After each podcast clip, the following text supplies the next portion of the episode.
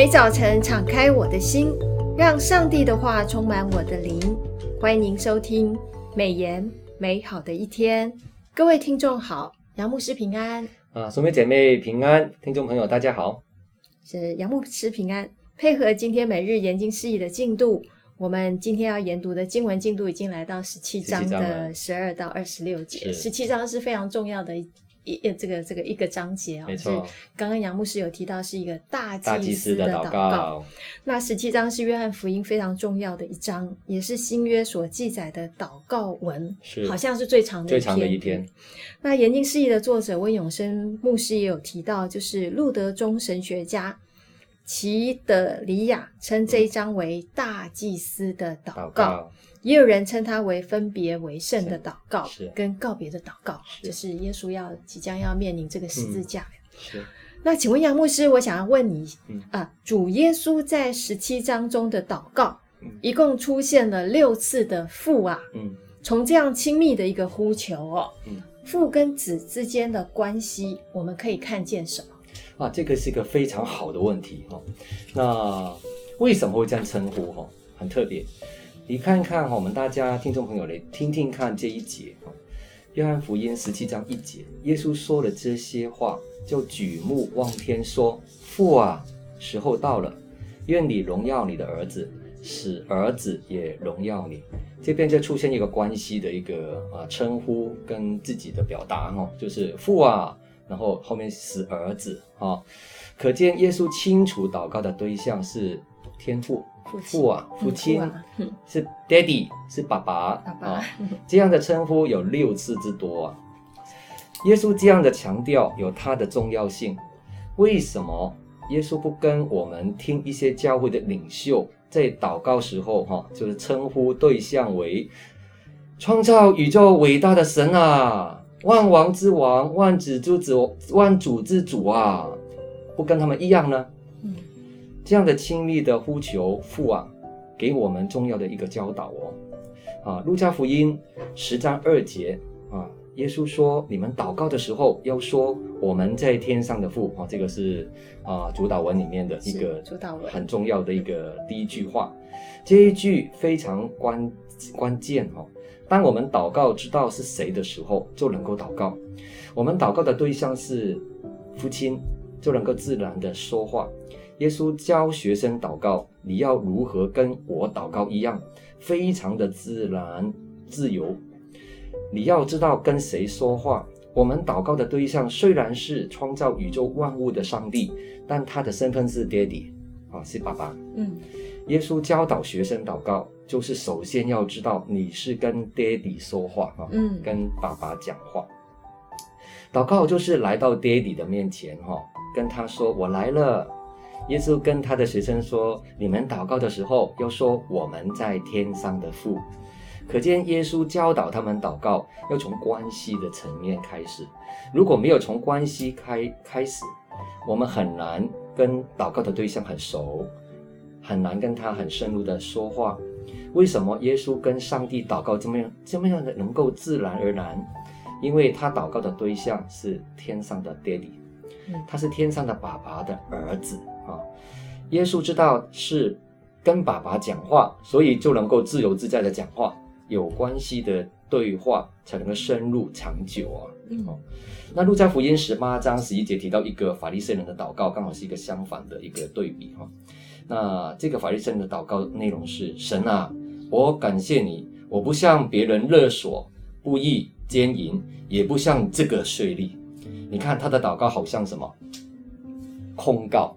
对，对不对？那接着他 像这个税吏，对，像这个税吏哈，控告别人，又说了，我每个礼拜哈，每周进食两次，凡我所得的都啊得的，都先上十分之一，哦，就是路加福音十八章十二节提到的。你看他的祷告又好像什么？报告，报告，我到底对不对？我做了些什么事？哦哦，报告。那你会感觉他跟祷告的对象之间？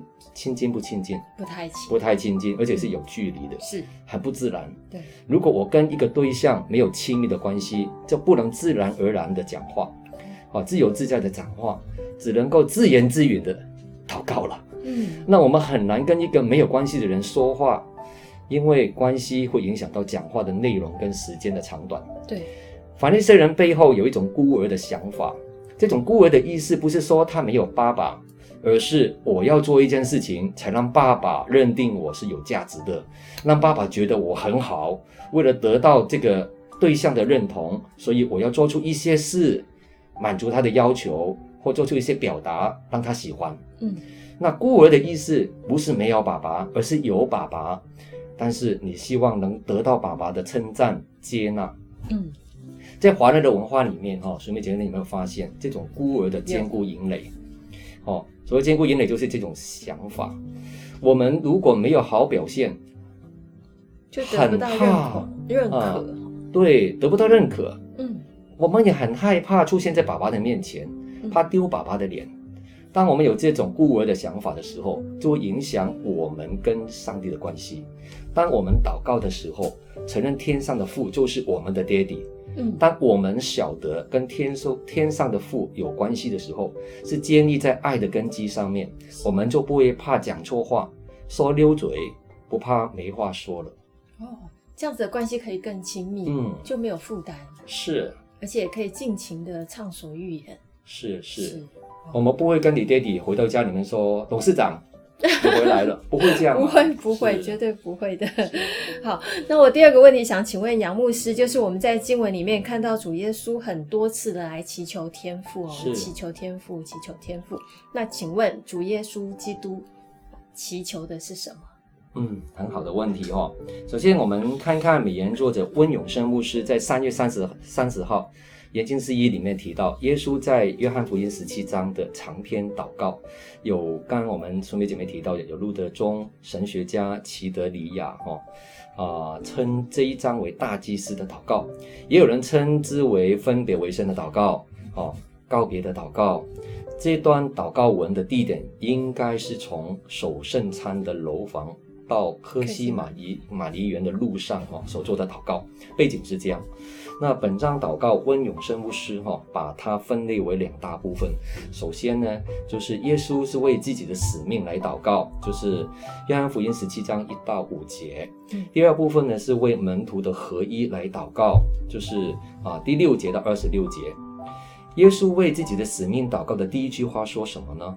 他说：“愿你荣耀你的儿子，使儿子也荣耀你。”啊。十七章一节提到的，又说：“我在地上已经荣耀你，你所托付我的事，我已成全了。”哦，就是第四节提到的。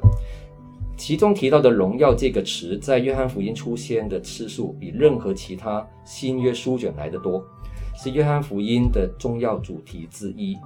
这个荣耀的意涵的焦点是什么呢？就是耶稣的道成肉身与舍命所完成的救赎工作。建立上帝的国度，耶稣顺服了天父，成就救赎大功，就是荣耀天父了。啊，第二个部分，耶稣是为现在以及未来的门徒祷告，为什么呢？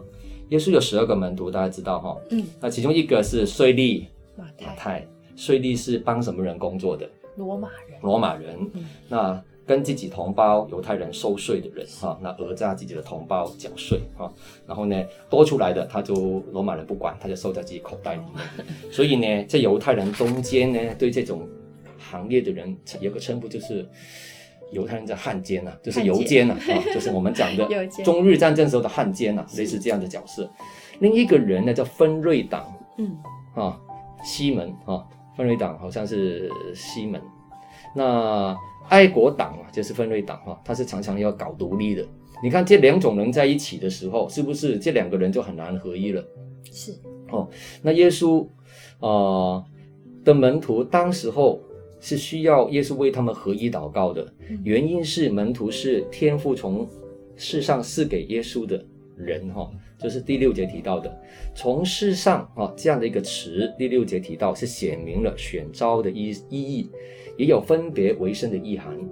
门徒是天父赐给耶稣的人，在这段经文中出现了三次，哈，就是在十七章的六节跟九节，显示耶稣培育门徒是天父救恩计划的一部分。当耶稣顺服天父培训他们的时候，他们也遵守了天父的道，哈。第六节提到，天父就因他们得了荣耀。第十节啊，那耶稣就说了：“我不单为这些人祈求，也为那一些因他们的话信我的人祈求。”就是在十七章二十节记载的。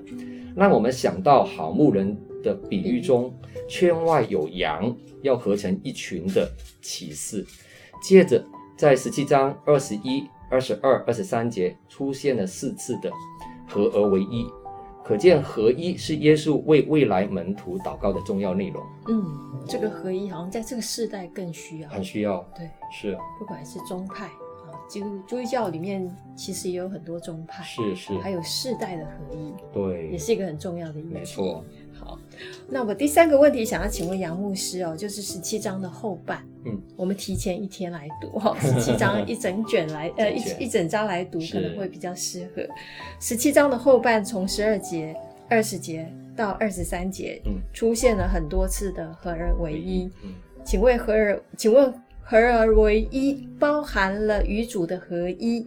也就是常在主里面，嗯，跟主内的合一，也就是我们彼此肢体之间啊，彼此相爱，嗯，就是在主里面的合一吗？那合一还有代表什么呢？哦，有很丰富的意涵哈。